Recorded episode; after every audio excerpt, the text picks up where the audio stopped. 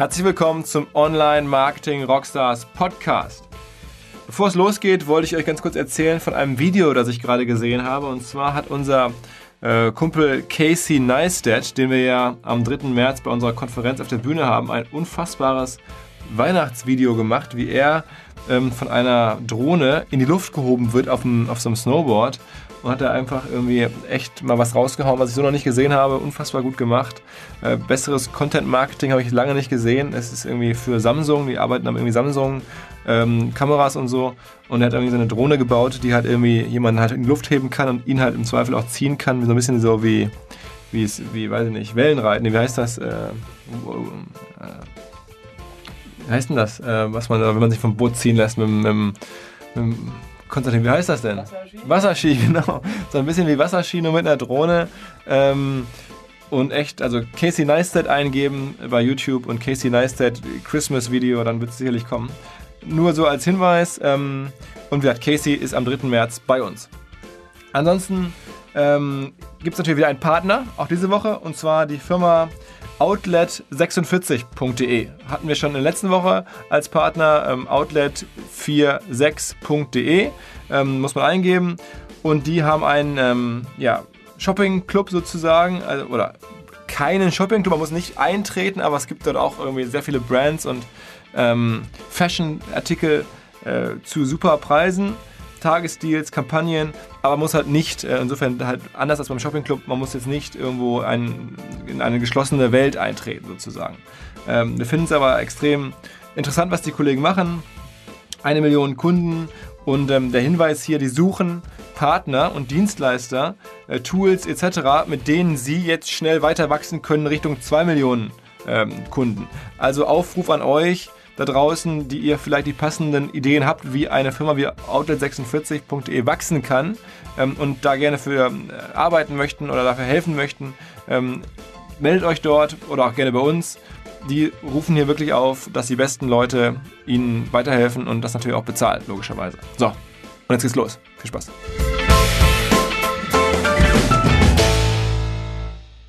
Der Online Marketing Rockstars Podcast. Im Gespräch über digitales Marketing und manchmal, was sonst noch so los ist.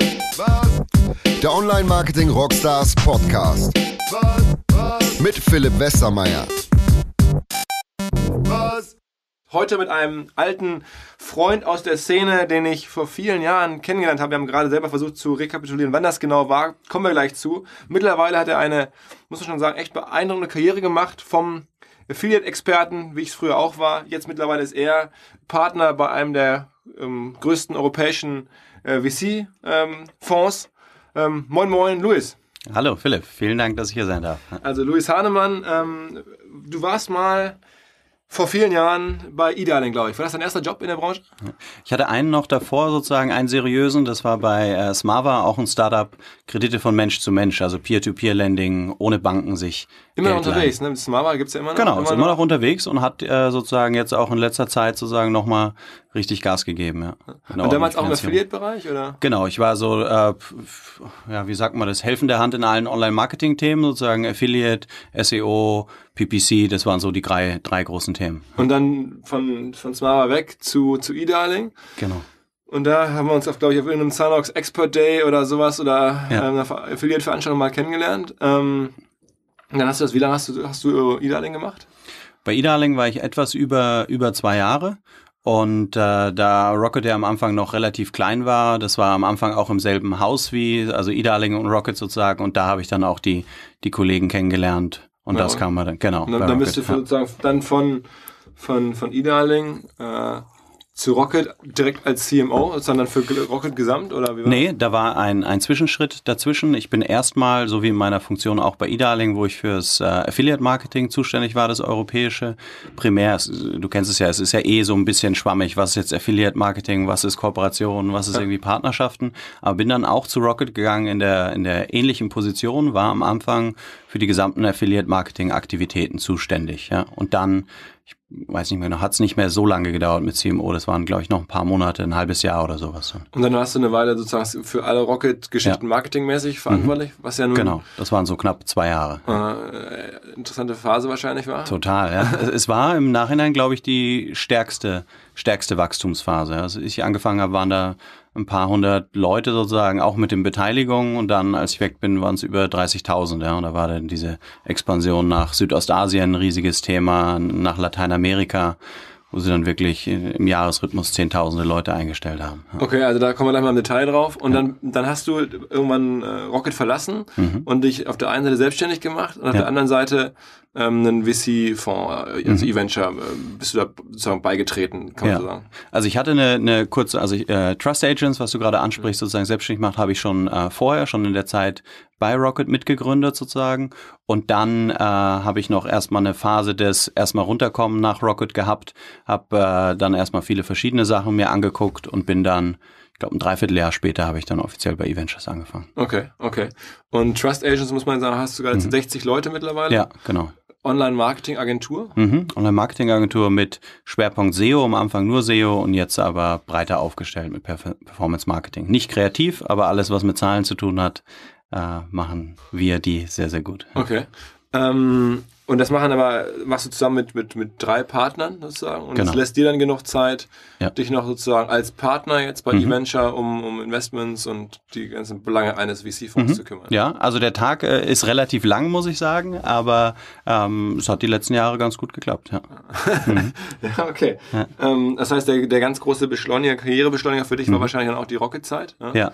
Also man wird jetzt, glaube ich, mhm. nicht aus dem Affiliate oder aus dem, aus dem Online-Marketing-Bereich so schnell VC mhm. irgendwie Fondspartner. Nee wenn man nicht irgendwie eine besondere Zwischenstation hat. Das Und das war, glaube ich, dann. Rocket, ne? Das, das, das war so. Da muss man auch nicht groß umrühmen. Da war ich zur richtigen Zeit am richtigen Fleck und haben bei Rocket natürlich auch so ein bisschen dieses Company Building sozusagen miterlebt und dann die Kombination aus, wie kann ich Firmen helfen, richtig groß zu werden, plus Company Building sozusagen hat dann stark geholfen, weil normalerweise wird man ja irgendwie Partner so mit Ende 40, 50 sozusagen so. Und da hatte ich das Glück, ein paar äh, Stufen überspringen zu dürfen. Ähm, dann sag doch mal direkt so, da mal reinzuspringen.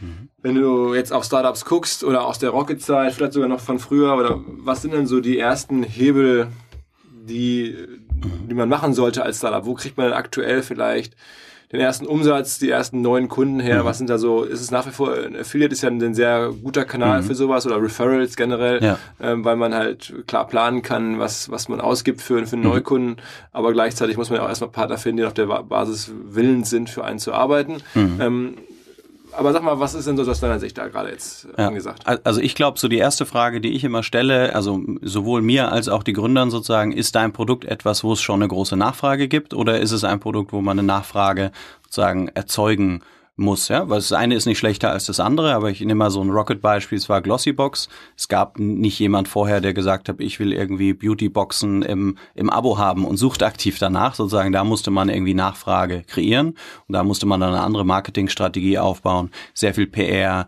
sehr viel Social Media, Influencer sozusagen, um so diese Begehrlichkeiten zu generieren. Wenn man natürlich sagt, ich bin jetzt ein E-Commerce-Shop für Sachen, die es schon gibt, dann sind es eher die klassischen äh, Kanäle, wo PPC dann extrem wichtig ist, Google AdWords, auch wie du gesagt hast, Affiliate ein echt großer, wichtiger Kanal ist, die Preisvergleicher.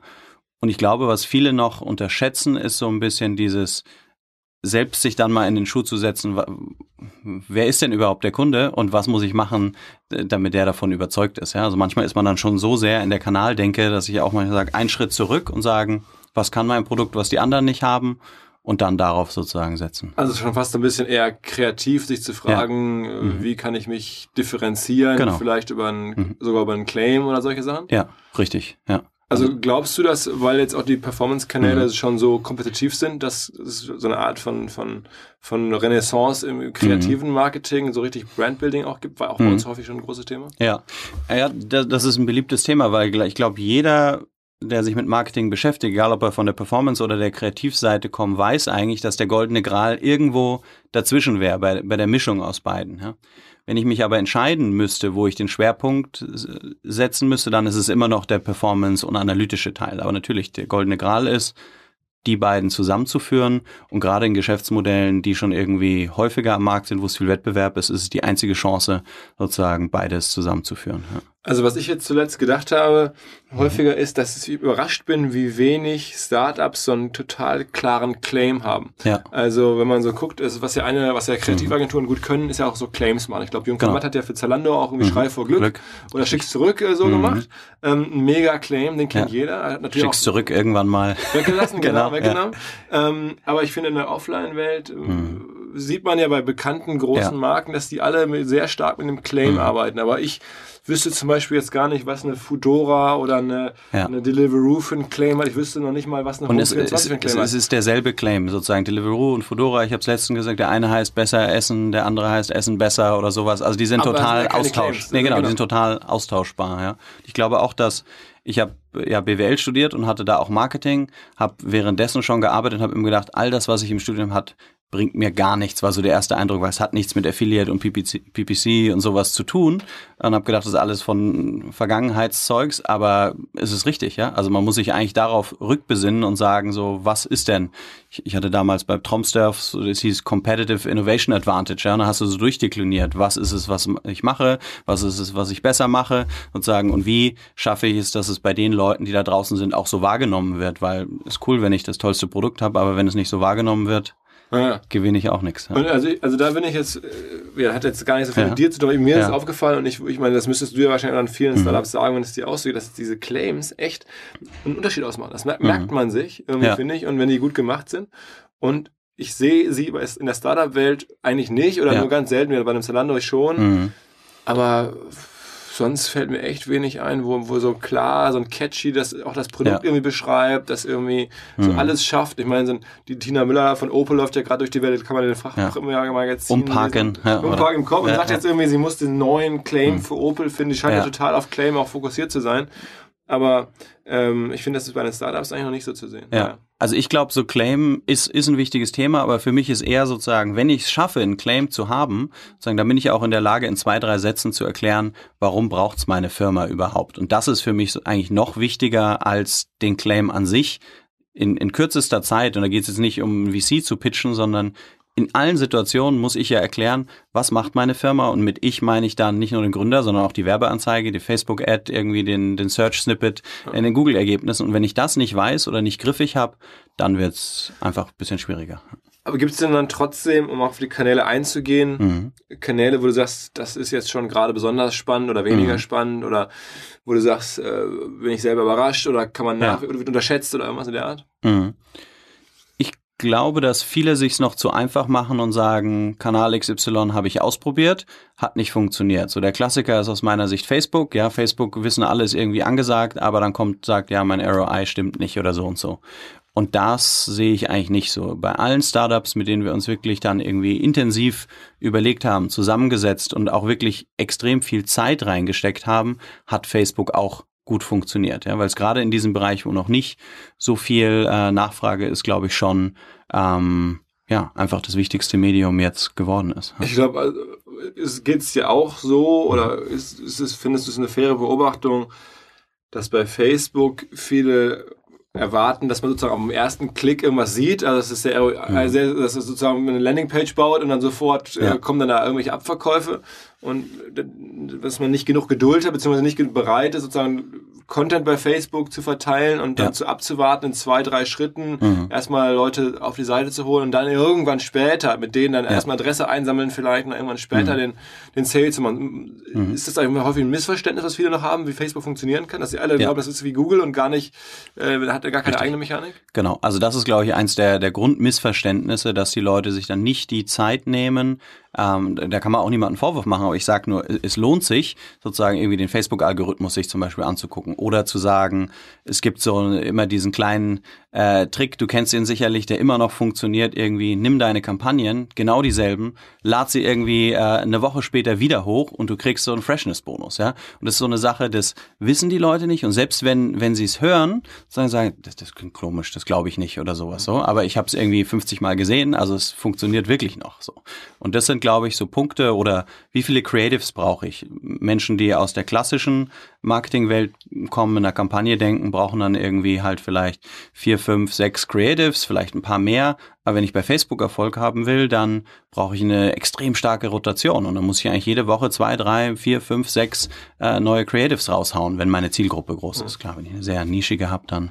Das ist ja häufig so, dass viele Leute diese krasse Besonderheit oder diese, diese mhm. Innovation von Facebook noch gar nicht begriffen haben, glaube ich sogar, dass ähm, Facebook einfach guten Content belohnt und dann wird ja. der Preis runter, man wird automatisch mehr genau. äh, ausgespielt, während viele Leute glauben, okay, es ist wie beim Fernseher, wie im Radio, ich bezahle ja. einfach und dann bekomme ich irgendwie meine genau. Reichweite und genau so ist mhm. ja nicht. Also wenn du, wenn du irgendwas nicht so Spannendes mhm. machst und bereit bist, viel Geld zu bezahlen, ja. hilft dir das nichts, sondern mhm. es wird eher das belohnt und auch günstiger, wenn du irgendwas Spannendes Korrekt. So, und das ist halt irgendwie so dieses, mhm. Facebook sagt ja, sie machen das, um ihren äh, Feed einigermaßen spannend zu halten oder mhm. attraktiv zu halten.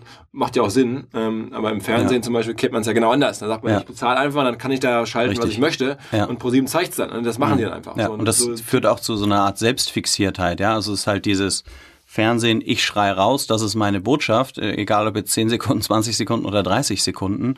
Und ich sehe häufig so bei Facebook-Ads, die auch immer noch selbst fixiert, also selbst quasi auf die Brand sind, aber nicht, was ist eigentlich das Nutzerversprechen, ja? Also was, was will ich sozusagen, dass mein Nutzer sozusagen durch mich erreicht, ja? Ähm, mal gucken, was ich gibt ja jetzt irgendwie die, diese neuen Kofferhersteller, sagen wir mal, die irgendwie gerade ganz angesagt sind. So und dann war schon bei uns zu Gast sogar der ja? Kollege okay. von Horizon Studios. Das, ja, das, das ist super, ja. So und dann sozusagen, da stelle ich mir vor, zu erklären, warum es toll ist, sozusagen diesen Koffer zu haben, sozusagen, und wie das das Leben einfacher macht und das sozusagen in so eine Geschichte einzubinden, ist was, was Facebook positiv sozusagen konnotiert und nicht sagen, hier 299 Koffer schwarz, 33 ja. Zentimeter mal 37 und jetzt kaufen. Ja? Das ja. ist halt ein bisschen lame. Ähm, so aus der Startup-Welt kommen mit dem Marketing, auch so, sagen wir mal, so diesen Affiliate-Wissen mhm. im Hintergrund, wärst du ja auch so prädestiniert irgendwie für das ganze mhm. Growth-Hacking-Thema. Mhm. Also alle reden ja irgendwie so ein bisschen von Growth. Ist dir das ja. schon mal begegnet oder sag, ja. hältst du da was davon oder denkst du dir, mhm. gerade so Affiliate hat ja häufig so eine Growth-Hacking, ja. wo Leute sagen, ey, ich habe hier einen geilen Referral-Trick, musst du das und das machen, dann machen das ganz viele Leute oder so. Mhm. Ist das irgendwas, was, was du spannend findest? Ja, also ich finde es spannend. Ich bin natürlich auch aufgewachsen sozusagen so in dieser Welt, wie kann ich mit äh, minimalen Aufwand irgendwie viel erreichen und sehe natürlich, dass es eine komplett falsche Erwartungshaltung bei vielen kreiert. Aber ich kenne halt auch die paar Leute, die es damit geschafft haben. So, also das mhm. ist, glaube ich, dieses äh, oder diese Frage, kann ich im Internet reich werden oder sowas so? Klar. Unsere Lieblingsfrage, ja. Ja, ja, klar, kann man, ja, sozusagen so, aber der Großteil wird's nicht, sozusagen. Und das ist halt einfach eine, eine Realität. Und Growth Hacking sehe ich durchaus als so, wir gehen jetzt mal in einen anderen Modus rein. Also wir machen irgendwie eine Session und überlegen, wie kann ich jetzt, so vielleicht so wie Google das mit den Moonshots sagt, ja, wie kann ich denn irgendwie mal zehn was erreichen mit irgendwie nicht dem krassesten Aufwand. Sowas finde ich schon interessant. Wenn es dann immer nur geht, kann ich ohne Aufwand um die Ecke und irgendwie so ist es meistens halt nicht so nachhaltig. Es gibt diese Nischen, aber auch meine Erfahrung als Affiliate ist, die Nische ist da, du kannst sie irgendwie ein bisschen monetarisieren und dann ist er halt auch irgendwann wieder geschlossen. Ah, ah das hat man jetzt permanent auf der Jagd nach was Neues. Genau, ja. richtig. Ähm, dann lass uns mal kurz davon äh, ein bisschen teilhaben aus einer Rocket-Zeit. Also jetzt erzähl mhm. mal so vielleicht so die zwei, drei für dich prägendsten Momente oder ja. die größten Learnings aus der Zeit. Mhm. Ähm, gar nicht so sehr jetzt sozusagen, dass, dass da die, die Macher recht äh, wilde äh, mhm. Ja, Ansätze haben und krass drauf sind. Das ist, glaube ja. ich, allen, allen klar. Aber mhm. so eher so inhaltlich, marketingmäßig, was hast mhm. dich da am meisten überrascht, geprägt und was waren so deine Insights, ja. wo du dachtest, okay, krass, was hier los ist? Ich glaube, es war wirklich die, die, die Skalierung, ja, auch wenn ich noch vor ein paar Jahren dieses Wort gehasst habe, weil es auf jeder Startup-Veranstaltung immer benutzt wurde, aber einfach so in richtig großen Dimensionen denken, weil ich habe mach Marketing, Online-Marketing jetzt seit, man hatte die erste Webseite 1999 und ich kannte irgendwie alle Kanäle schon, aber jetzt zu überlegen, was kannst du mit 100 Millionen machen sozusagen und wie kannst du irgendwie sagen, ich erinnere mich an eine, eine Situation, wo Groupon gerade richtig abging und dann hat mir jemand von Google gesagt, guck mal, irgendwie beschweren sich die anderen Advertiser bei uns. Und ich so, okay, wieso? Und was habe ich damit zu tun? Ja, ihr habt das komplette GDN sozusagen ausgebucht, ja. Die, die kriegen keine, keine Auslieferung mehr, ja. Und sowas ist natürlich was, das findet man jetzt nur lustig, wenn man selbst im Online-Marketing ist. Andere sagen draußen, hä, was ist da passiert? Aber diese Vorstellung, dass du das irgendwie schaffen komplett, kannst. ja, schaffen kannst, komplett ausbuchst, geht natürlich nur beim Produkt auch, was wirklich breit ist und damals halt auch recht krass konvertiert hat, bei egal welchem Traffic teilweise. Ähm, das war, glaube ich, extrem Das war wirklich krass, ja, ja okay. okay. Davon, davon noch ein, zwei? Das noch ein, zwei. Ich glaube, eine ist, glaube ich, doch auch eine, so eher in dieser Persönlichkeitslevel. Ich glaube, in der Rolle als Head of Affiliate Marketing äh, bei Rocket hatte ich es noch verhältnismäßig äh, entspannt, ja, so. Und dann kam halt irgendwie die Situation der, der Beförderung und dann auch so ein, äh, wir sind ja hier in einem kleinen schwarzen Raum und er war noch ein bisschen kleiner, so ein Kickerraum, bei Gruppern, wo es gerade darum ging, Westwing äh, rauf, äh, sozusagen aufzubauen. Ne? Und gleichzeitig kam dann Olli, Olli Samwer zu mir, hat mich in diesen kleinen Kickerraum genommen mit echt schlechtem Licht. Ich hatte extrem großen äh, Respekt vor ihm und er hat irgendwie Wind, äh, wild auf die äh, Wand gemalt, sozusagen, wie die, wie die Zukunft aussieht. Ja? So, und ich habe nur immer überlegt, okay, was, was muss ich jetzt machen? Was ist das, was ich da rausziehe? Und dann kam halt so am Ende raus, ja, Luis, du musst ein Marketing-Team aufbauen mit 20 Leuten, nee, mit 50, mit 100, nee, mit 150, ach, mach doch 200 sozusagen so. Ja?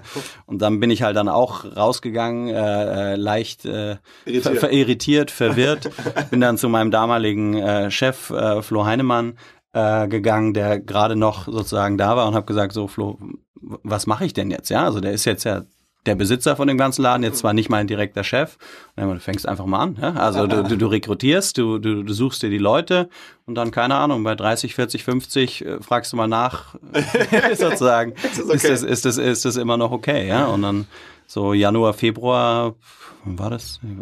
Ich komme mit den Jahren durcheinander, 2000 zwölf müsste das, glaube ich, gewesen sein, sozusagen, habe ich halt fast nur Interviews geführt, ja. Und irgendwann dann auch die Erkenntnis, okay, wir werden nicht 50 fertig ausgebildete super Online-Marketing-Rockstars finden, sozusagen. Also habe ich gesagt, okay, ich schaff's 10, 15 von denen einzustellen und habe dann halt so ein Trainee-Programm äh, aufgezogen, wo wir gesagt haben, okay, wir schleusen da halt eine echt hohe Anzahl an talentierten Leuten über anderthalb Jahre durch.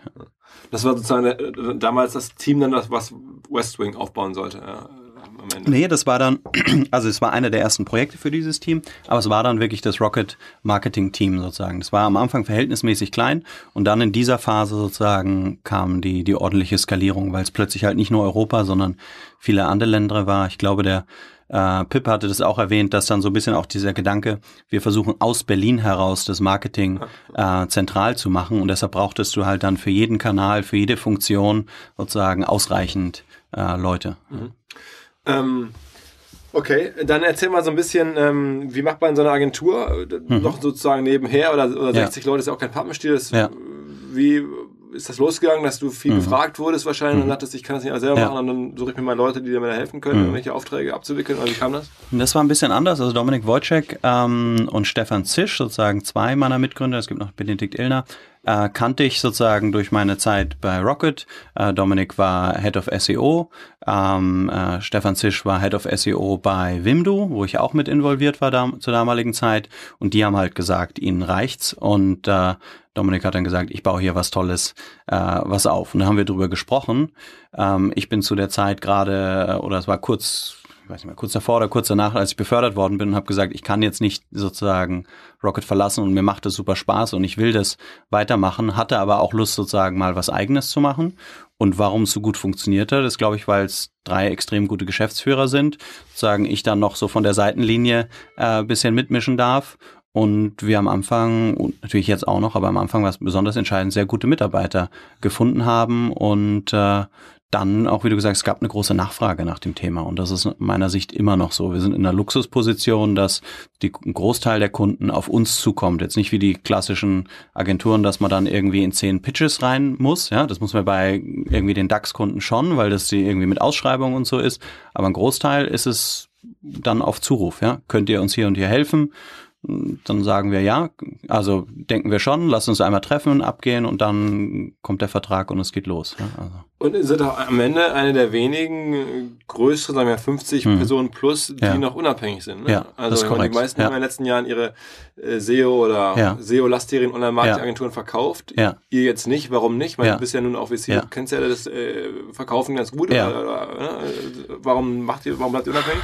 Also ich glaube, es hat sich einfach richtig äh, angefühlt bis jetzt und es hat auch gut ohne einen externen Partner ähm, geklappt bisher. So und ich will nicht ausschließen, dass irgendwann der Punkt kommt, wo wir sagen, es macht jetzt Sinn, sich irgendwo anzuschließen, weil wir merken schon bei den sehr großen Kunden, die sagen dann schon, ja, SEO ist wichtig, aber eigentlich hätte ich gern eine Agentur sozusagen, die die alles für mich abliefert oder zumindest irgendwie ein Netzwerk. Aber viele Kunden schätzen auch, dass wir unabhängig sind und dann irgendwie nicht ähm, denen irgendwie was reindrücken, weil die befreundete Agentur im Netzwerk sozusagen das, das möchte. Ja, aber da sind wir eigentlich noch indifferent. Bis jetzt war es das Richtige, was wir äh, gemacht haben. Aber Spaß es gibt gemacht. keinen inhärenten Vorteil, wenn man jetzt hm. im Jahr 2016, 17 noch, noch, noch, noch solo ist, dass viele sagen, ja. ich möchte gerne eine Nicht-Agentur oder nicht hm. irgendwie, irgendwie also er möchte gerne eine unabhängige Agentur ja. mandatieren. Ne? Ist das irgendwie ein Vorteil? Ja. So? Ich, also ich glaube, für die Gründer ist es auf jeden Fall ein Vorteil, weil sozusagen dir gehörst, du kannst Klar, mehr oder ja. weniger machen, Aber was du willst. Kunden, die bewusst danach fragen und sagen, ey, hier die und die möchte ich alle nicht, weil die sind alle irgendwo mhm. in, in, anderen... Ist, ist mir weniger passiert. Ich glaube, es war mal eine Situation von einer Wettbe also wo es um eine Wettbewerbsklausel ging, wo es so war, okay, ihr seid unabhängig, ich kenne eure Kunden sozusagen und weiß, ihr arbeitet noch mit keinem Wettbewerber. Wenn ich mit so einem Netzwerk arbeite, dann sagen die immer, ja, ja, wir haben keinen Wettbewerber und der Wettbewerber ist dann halt in der Next, äh, keine Ahnung, GmbH 735 oder sowas mhm. eingeordnet. Aber prinzipiell habe ich nicht den Eindruck, dass die Kunden jetzt speziell nach inhabergeführten Agenturen gehen. Ich glaube, die gehen danach, sind da gute Leute, können die mir helfen, also solche Sachen. Ja. Ähm, ganz kurze Unterbrechung und Hinweis auf einen Partner, den ihr vielleicht schon kennt, die, die uns häufiger hören, und zwar die Agentur Webfox aus Berlin. Das habe ich ja schon ein paar Mal erzählt, machen Typo 3, ähm, haben jetzt eine Neugründung, eine Ausgründung. Die Firma heißt Webfox Blue und richtet sich insbesondere an den Mittelstand und hilft da, die Digitalisierung zu meistern. Ich glaube, von Webfox Blue habe ich auch schon mal gesprochen. In jedem Fall ähm, sehr spannend, kennen sich sehr gut aus mit all den Themen, die da jetzt gerade kommen. Flexible Wertschöpfungsnetzwerke, Entwicklung von Apps, Interfaces, Programmierern äh, aller Art. Und eine Besonderheit auch noch hier der Aufruf. Und zwar bieten die Kollegen eine zweitägige Tour durch Berlin an, wo man Firmen trifft, Workshops macht und ähm, halt als Mittelständler vielleicht den ersten spannenden Zugang zur Digitalisierung findet. Warum auch nicht? Muss ja nicht immer jeder in Silicon Valley fahren, um dort zu erleben, wo vorne ist. In Berlin kann man das, glaube ich, auch sehen, wenn man die richtigen Menschen trifft und Firmen sieht. Da kann man sich also für diese Tour bewerben oder einfach mal für interessieren. Unter innovation.webfox.blue gibt es alle weiteren Infos. Ja, viel Spaß dabei. Webfox Blue, die Agentur für den Mittelstand.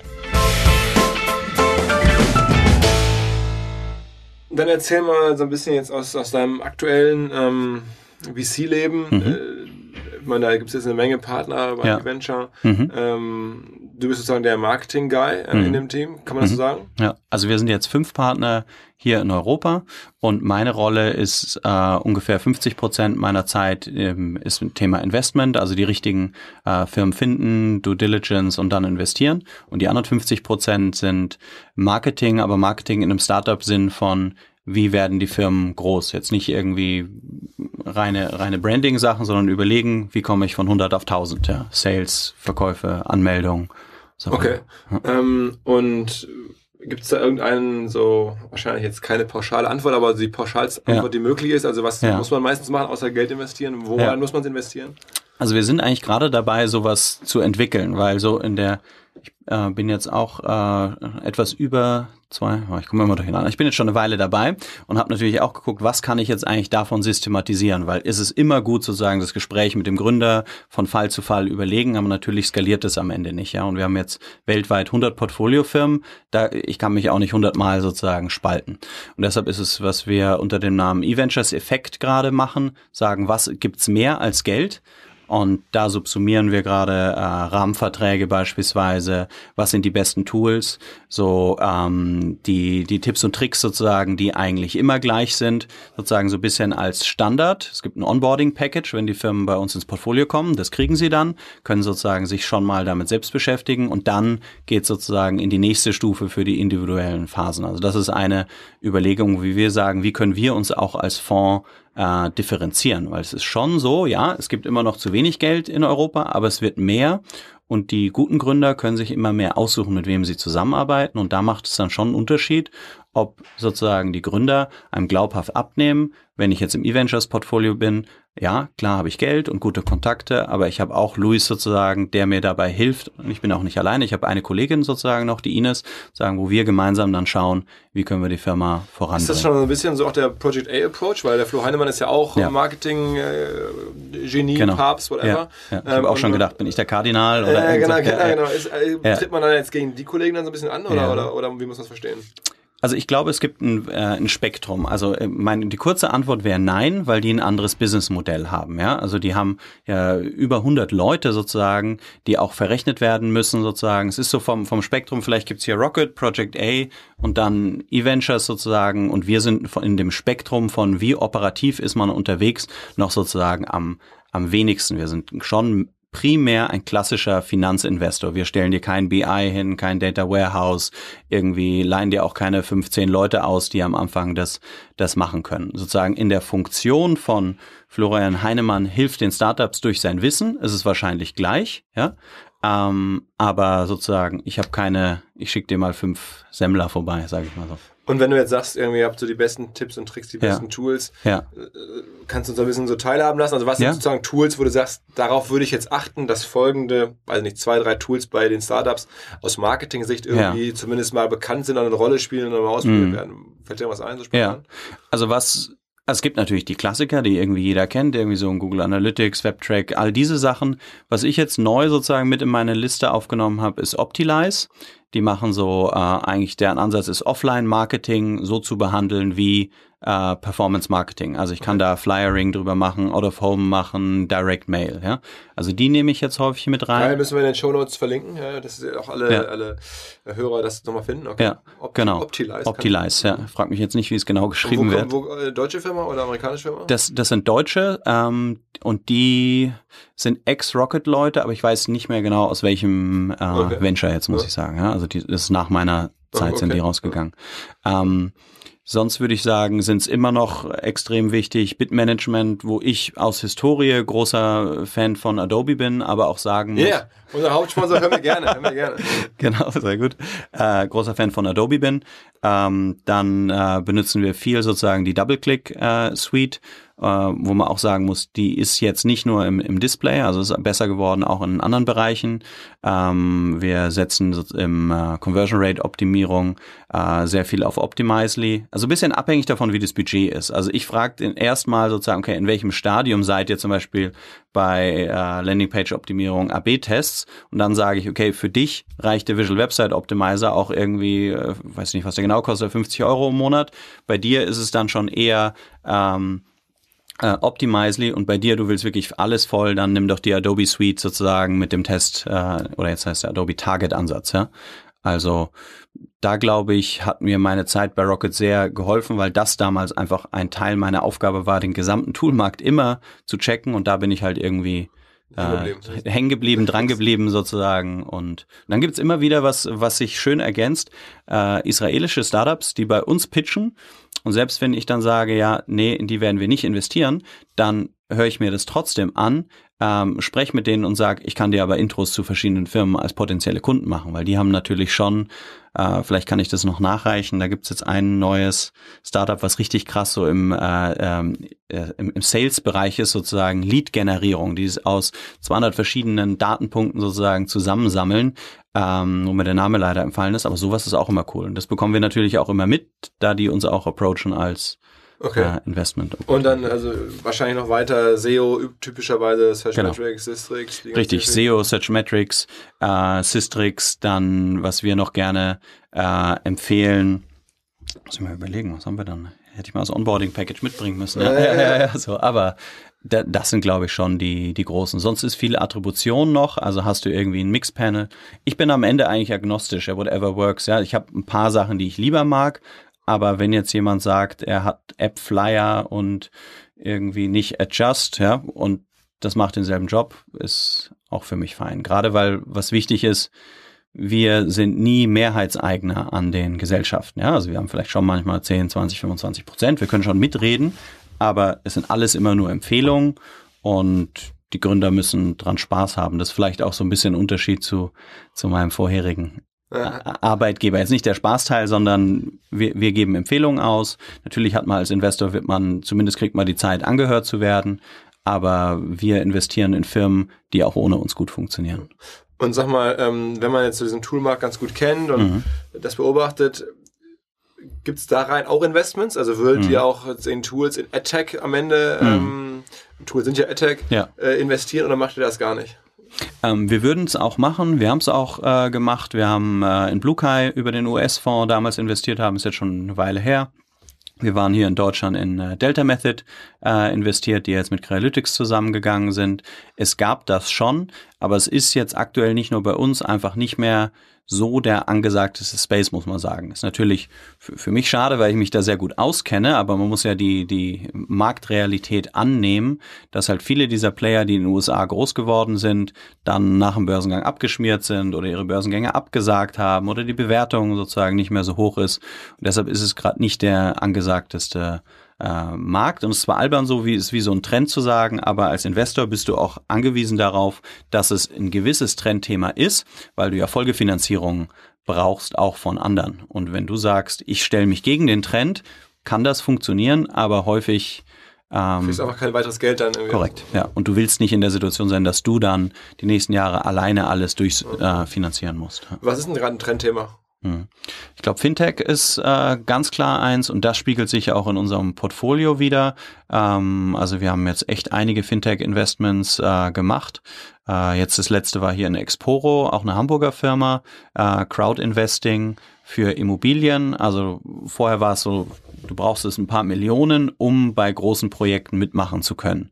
Ähm, das waren meistens Family Offices und die sagen halt, okay, wir ermöglichen das für ich glaube, ab wann kann man da investieren? 500 Euro. Aber man muss als Disclaimer sagen, es ist eher eine ähm, wie nennt man das schön, chancenorientierte Anlagemöglichkeit. Also es ist nicht, nicht, nicht, nicht, okay, nicht, Wort, nicht ja. vergleichbar sozusagen jetzt irgendwie mit Tagesgeld äh, oder sowas. Ja. Deutschen Staatsanleihen. Ja, richtig. Okay, ja. aber trotzdem ist halt dann der normale Mensch kann jetzt bei einem spannenden Immobilienprojekt Korrekt. Kann einfach reingehen, 500 Euro reinchippen und wie immer im Idealfall nicht alles in, in ein Körbchen legen sozusagen, nicht alle Eier in ein Körbchen, kann halt sagen 500 Euro hier, 500 da, 500 da und falls dann doch mal irgendwas schief geht, ist nicht alles. Also, also Fintech wäre ein großes Thema, noch irgendwas zweites, ja. drittes, was du sagst? Äh, Insur Insurtech, also alles, was mit Versicherungen zu tun hat, ähm, ist nicht besonders sexy, aber wenn man sich halt den klassischen Versicherungsmarkt anguckt, ist er halt schon wirklich auch sehr äh, bereit, verändert zu werden, wenn man es höflich äh, formulieren möchte. Ja. Okay. Ähm, was machen denn die meisten Startups falsch? Das hast du gerade mhm. gesagt, wie du reingehst, was du, ja. was du tun kannst, aber äh, mhm. gibt es denn so Sachen, wo du sagst, okay, klassische Klassiker, äh, wieder ja. hier müssen wir erstmal beheben oder das haben die, oder leider daran gescheitert mhm. vielleicht sogar. Ja. Also wo sind die meisten Fuck-Ups?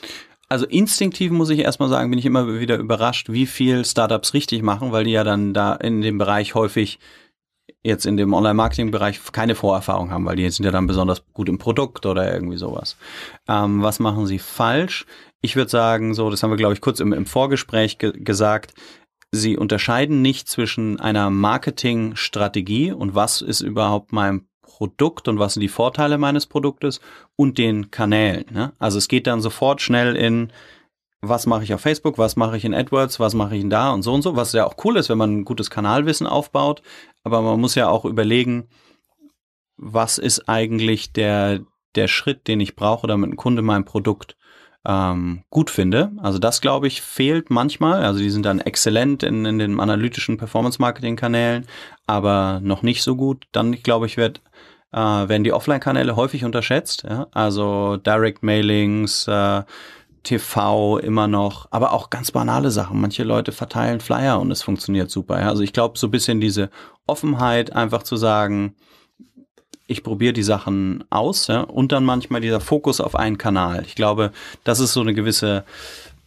Gefahr der Abhängigkeit, wenn ich sage, okay, ich habe jetzt äh, den SEM-Kanal und der funktioniert super und den kann ich auch skalieren und irgendwann habe ich aber 80 Prozent meines Traffics drüber, dann ist es bei uns schon ein Warnsignal, ja. Und das machen Startups, glaube ich, schon das, heißt, das eine oder andere ähm, wir hatten jetzt ja hier schon darüber gesprochen, mhm. kurz vor kurzem war der Pip Klöckner hier im ja. Podcast und der hatte unter anderem gesagt, dass er so ein bisschen Anhänger der Theorie ist, man sollte sich auf eigentlich eher weniger Kanäle fokussieren. Und mhm. sagt, es wird immer, sieht ja viele Startups, die dann irgendwie 10, 12 Sachen ja. alle ausprobieren und machen. Und ich, es gibt ja Leute, bei Rocket ist ja, glaube ich, so ein bisschen die Denkschule, ja. der kommt ja auch so ein bisschen her, aber ja. trotzdem, man probiert einfach alles aus. Und irgendwie, mhm. wo es hängen bleibt, mache ich dann weiter und ja. dann gebe ich Vollgas, aber es wird alles ausprobiert. Mhm. Ähm, und bei ihm habe ich so verstanden, dass er sagte, naja, also lieber mal an einem Kanal länger tiefer arbeiten, da kriegt man den schon hin. Und im Zweifel ähm, SEO bei ihm wahrscheinlich. Wahrscheinlich, genau. Aber ähm, äh, es ist jetzt nicht sinnvoll, jetzt sofort irgendwie mhm. breit zu schießen und dann manch, manchmal bleibt dann gar nichts hängen und du hast nichts mhm. richtig gemacht und ja. äh, sagt, es ist, man muss lieber an einem länger arbeiten, bis er dann funktioniert und man kriegt irgendwie alle ans Laufen. Ja. Ähm, bist du auf welcher Denkschule hängst du so ein bisschen an? Mhm. Also ich hänge wahrscheinlich der Denkschule eines Ts an. Ja? Also mach eine Sache extrem gut und dann verbreiter dich aber. Ja? Also wenn du es geschafft hast, in PPC besonders gut zu sein, dann ist das toll und das sollst du auch machen. Aber ab dem Zeitpunkt, wo du sagst, okay, ich habe es jetzt verstanden, ich baue das, geh weiter zu den nächsten Termen. Weil das ist, glaube ich, so das Beste aus beiden Welten. Da gibt's ja auch gerade so auf Facebook und so ein bisschen den Streit, oder Streit ist mal ein großes Wort, eine Diskussion irgendwie zwischen Karl Kratz, der sagt, immer irgendwie neuen Denksystemen, neue Kanäle, niemals abhängig machen von Google und dann vielleicht einen Philipp Klöckner oder anderen Leuten, die sagen, äh, ohne SEO geht die Welt doch gar nicht, ja. Und ähm, wenn der eine Kanal klappt, dann sollte man den auch äh, so lange wie möglich sozusagen äh, reiten und ausreizen. Ja? Ich glaube, es ist schon sinnvoll, mehrere Sachen zu machen, weil sonst ist man abhängig. Ja.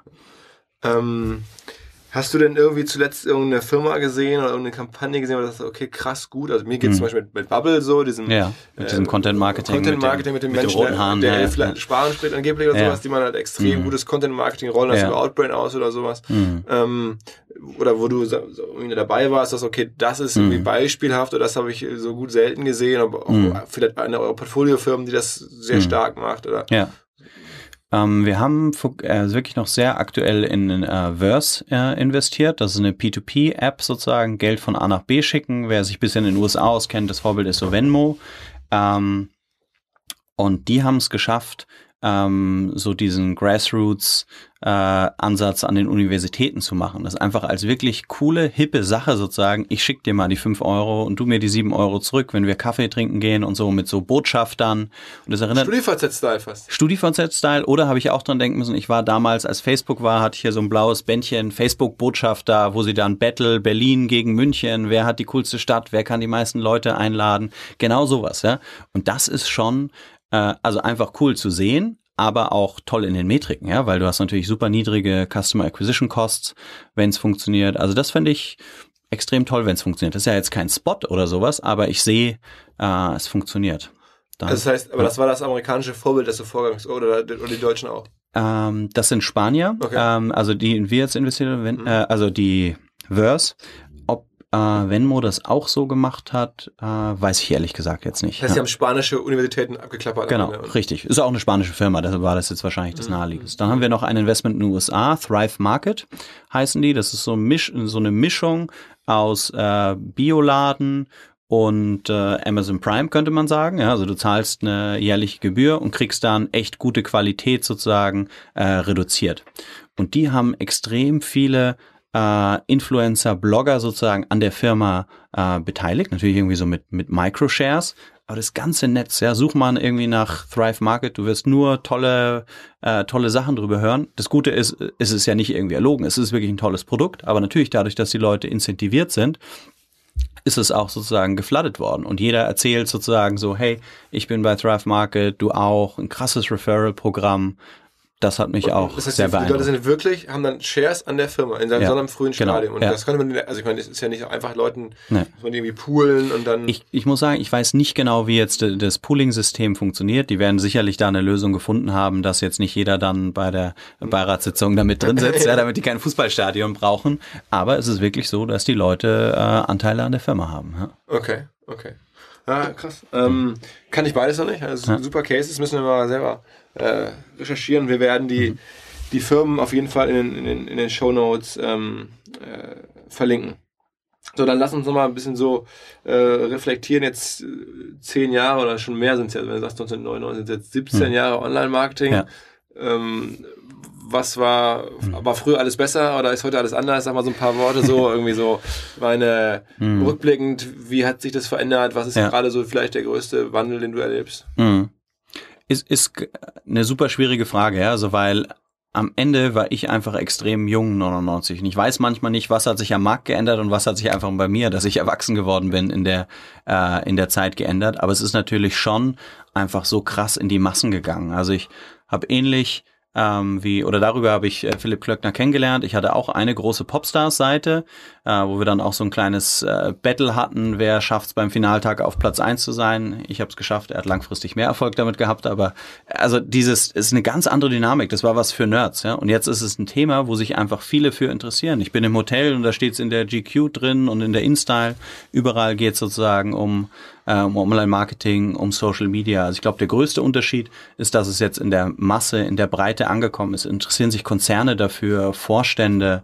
Ähm, ich glaube, fachlich hat sich wahrscheinlich gar nicht so massiv geändert. Ja? Also wenn ich so an die ersten Communities, äh, dank meines Vaters war ich so bei BTX und CompuServe und AOL so wirklich schon 94, 95 dabei, ist es nur eine andere Größenordnung. Die Sache, die Leute tauschen sich immer noch gern aus, Leute, Leute hören gern Resonanz auf ihre Themen, ähm, teilen ihre Probleme, Freuden, äh, Sorgen und Firmen versuchen Sachen zu verkaufen.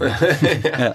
Ähm, wie, wie informierst du dich denn über die, über die, also ich meine, jetzt bist du ja, Ja. nicht mehr so operativ, dass du jetzt jeden Tag ein, in die Konten einsteige. Ja, genau, in die Konten reinguckst äh, und, Mhm. und da irgendwie Budgets hin und her schiebst, sondern was, also wie bleibst du dran? Außer, dass du natürlich jetzt Rockstars hörst Immer und liest. lese, höre, hingehe, äh, alles konsumiere, selbst, selbst eine neue Zeit-DVD holen werde. Oh ja, ja, ja. Die brauchst du nicht. Ja, ja, das ja, ist, das okay. ein bisschen, da wirst du enttäuscht sein. Ja, ja. Nee, also äh, ich, also was ich immer noch versuche, auch wenn äh, mir andere Leute sagen, es ist falsch, ich gehe trotzdem noch in die Accounts rein, weil das mein Anspruch ist. Weil meine große Angst ist, dass man am Ende dann so wie so ein McKinsey-Berater sozusagen ganz tolle äh, Theorien hat, aber nicht mehr weiß, wie es funktioniert. Ja? Also ich habe jetzt letztes Jahr, glaube ich, das erste Mal eine größere Outbrain und Tabula-Kampagne gemacht. Ich habe die einfach die Jahre vorher, klar, hatte ich davon gehört und drüber geredet, aber jetzt habe ich es mal gemacht. Also das ist der eine Teil sozusagen machen, dann natürlich viel lesen, sozusagen was irgendwie, was in meinem Twitter-Feed auftaucht, was bei Facebook auftaucht, äh, worüber ihr redet, man tauscht sich mit Kollegen aus. Natürlich auch über die Agenturarbeit bekomme ich noch viel mit sozusagen, was machen die Mitarbeiter und ich lerne von den Startups. Ich lerne von einem Startup, saugt dieses Wissen au- auf, sozusagen inhaltlich und gibt das an das andere weiter. Da geht es nie darum, irgendwie Zahlen zu teilen, aber natürlich Konzepte und Verständnis irgendwie, ach krass, das geht jetzt auf Instagram, wusste ich noch gar nicht so und dann kann man das wieder mit jemand anders machen. Also das ist schon so auch, wo ich, naja, Angst ist ein großes Wort, aber so, ich, ich will da dranbleiben, ich will das weiterhin äh, können. Und jetzt hast du relativ viel gemacht in, in, in den letzten Jahren. Ähm, Ja. Jetzt also bist du recht jung VC geworden oder, oder, oder als Partner. Ist das jetzt sozusagen für, fürs restliche Berufsleben? Ist man dann jetzt VC oder Ja. wie, wie geht es bei dir weiter? Also ich glaube, VC äh, ist etwas, was man äh, sehr lange machen kann und auch äh, äh, eine, eine sehr gute Sache ist. Und ich habe auch nicht vor, jetzt irgendwie da äh, große Änderungen zu machen. Was wahrscheinlich nochmal, wenn ich jetzt wirklich langfristig perspektivisch die nächsten fünf, zehn Jahre gucke, dann brauche ich, glaube ich, noch was, was noch mehr gesellschaftliche Relevanz hat. Ja? Also ich unterstütze zum Beispiel Foodsharing ähm, in, in, äh, in Köln, Berlin sozusagen, die gucken, wie kann man irgendwie Leute zusammenbringen, die äh, Lebensmittelverschwendung sozusagen verringern. Ähm, ich habe über so eine Kampagne ähm, äh, irgendwie das Dörrwerk, die weggeschmissenes Obst, also irgend, entweder sowas oder was sozusagen mehr in, in politisch-gesellschaftliche Themen reingehen, das äh, reizt mich auf jeden Fall. Aber ich, Ich, hab ich ja kann es ja verraten. Ich meine, ich hätte es mir eher als letzte Frage eigentlich äh, zurückgehalten. Ja, gerne. Ähm, seit wir uns kennen, äh, Ja. beobachte ich das so ein bisschen und habe es auch irgendwie, ich weiß gar nicht, wie es entstanden ist, bei meinem Mittagessen vielleicht mal Ja. äh, mitbekommen. Du bist ja. Ja. eigentlich eher, kommst ja so traditionell aus einer, sagen wir mal, sozialdemokratischeren Ecke und jetzt nicht genau. so der, der Natural Born Capitalist Guy. Nee, gar nicht. Ähm, Was ja jetzt ja unge also zumindest so jetzt jemand, der, der vielleicht eher linkeren Positionen nahesteht, jetzt wie es hieß, ist schon ungewöhnlich, oder? Ja, total. Und das, da könnten wir wahrscheinlich einen, ga- einen ganzen eigenen Podcast drüber machen, sozusagen, über die Psyche, die man haben muss, sozusagen, damit man äh, Mitglied bei Attacke ist, sozusagen, und auf globalisierungskritische Demos geht und äh, solche Sachen und trotzdem ähm, sozusagen VC sein kann. Aber das ist das, was, was mich beschäftigt. So hat sich's bei mir ergeben. Ich bleib sozusagen auch meinem sozialdemokratischen äh, Ursprung sozusagen treu. Ich lese, keine Ahnung, neben dem Manager-Magazin liegt der Freitag, ja. Also das hast ist mir sogar sozusagen. mal, ich weiß noch, du hast mir sogar vom, schon eine Weile her mal Ja. zugeschickt. Haben wir Die enormen, gesprochen. die enormen, ja, genau, hast du genau, mir enorm ja, zugeschickt. richtig, gesagt, ja. Mensch, Philipp, hier musst du mal lesen, das ist ein geiles Ding. Und da war ich total baff, also weil man merkte, du hast wirklich äh, da äh, eine, eine starke Nähe und, und, und, und, und ideologische Verankerung. Mhm. Ähm, und trotzdem bist du in einem Bereich, wo man schon sagen würde, das ist schon straightforward Capitalism. Ja, ist es, aber ich versuche trotzdem in meinem Bereich natürlich ähm, die, die Möglichkeiten, die ich habe, zu verändern. Ja, also das geht bei simplen Sachen wie damals bei mir mein Online-Marketing-Team sozusagen bei Rocket hatte eine ewig lange Verweildauer. Ja, also es gab ja einen äh, großen Churn bei Rocket Internet sozusagen, aber ich hab's versucht sozusagen und es hat sehr lange funktioniert, dass das sozusagen das wie ein geschützter Raum ist. Ja? Oder wir machen bei eVentures jetzt zur Weihnachtsfeier äh, über gute Tat vermittelt, äh, helfen wir Leute. Und das sind immer nur kleine Sachen, die man sozusagen verändern kann. Aber ich glaube daran, das hat mir mein Großvater, der der alte Sozialdemokrat sozusagen war, mitgegeben damals, so geh lieber wo, wo rein, wo du was verändern kannst, als in eine Gruppe, wo eh alle schon deiner Meinung sind. Ja, Also da gibt's keine Reibungspunkte, da äh, passiert nichts. Ja? Und das sind Alltagssachen. Ich fahre häufiger mit dem Zug, weil ich denke, es ist ökologisch besser, als auf kurzer Distanz hin und her zu fliegen. ja. Klar sagen da manchmal dann andere Leute, oh, es wäre doch noch mal effizienter und so, aber könnt ihr ja sagen. Ja? Ja, tipptopp, mega geil. Also, glaube ich, extrem gutes äh, Schlusswort. Mhm. Ähm, extrem sympathisch. Ich fand, du hast wahnsinnig viel- viel auch also an, an Insights und mehr Mehrwert Mhm. für, die, für die Hörer. Wir werden einiges verlinken, viele Tools, viele Einblicke. Ähm, ja, ich bin, äh, fand super, dass du da warst. War jetzt recht spontan, wir hatten kurz gemailt und eigentlich ging es was anderes und dann sagten Mhm. Ja. wir, komm, lass einen Podcast machen. Ähm, perfekt, äh, freut Ja. mich sehr, dass es geklappt hat. Und ja, wer dich äh, weiter beobachten will, ich glaube, du bist ja in der Szene immer mal wieder sichtbar, bei Facebook auch aktiv, Twitter. Ähm, Also, vielen Dank, Luis. Ja. Dank dir, Philipp. Ciao, ciao. Ganz kurz, bevor es vorbei ist, nochmal in eigener Sache. Wir haben ähm, in diesem Jahr zusammen mit der Zeitakademie, also der Wochenzeitschrift Die Zeit, wir hatten eine, so eine, so eine Weiterbildungsakademie, die Zeitakademie, den haben wir gemeinsam äh, eine Videoreihe produziert, ähm, Online-Marketing oder Grundlagen des Online-Marketings. Das ist jetzt kostenpflichtig, das verlegt auch die Zeit und nicht wir. Aber ich wollte zumindest darauf hinweisen, weil ich da auftauche und ähm, ja, wir das mitproduziert haben, wir die Idee da irgendwie gemeinsam zu entwickelt haben. Auftauchen tun außerdem unser Freund Christoph Bursek, der schon mal hier zum Podcast äh, zu Gast war, und mein alter Professor Armin Rott von der Hamburg Media School. Also wer noch ein Geschenk sucht oder wer irgendwen hat, der von Online-Marketing noch ganz, ganz wenig Ahnung hat oder vielleicht noch gar keine am besten, ähm, der ist dann damit richtig ähm, aufgehoben bei der Zeitakademie zum Thema Online-Marketing. All diejenigen, die schon ein bisschen mehr wissen, ich glaube, das macht dann keinen Sinn mehr. Aber wenn ihr da ganz am Anfang steht und mal so ein bisschen die Basics hören wollt, ja. Ansonsten, äh, frohe Weihnachten. Ne? Ich hoffe, ihr seid jetzt zu Hause angekommen. Der Podcast ist vorbei. Ihr fahrt jetzt gerade in die Garageneinfahrt des Hauses eurer Eltern oder euer eigenes Haus oder ähm, bei eurer Großmutter oder wo auch immer ihr Weihnachten feiert und seid jetzt da und ho, ho, ho. Genießt die Tage, macht euch locker. Ähm, Handy aus, Weihnachtsbaum angucken. Viel Spaß.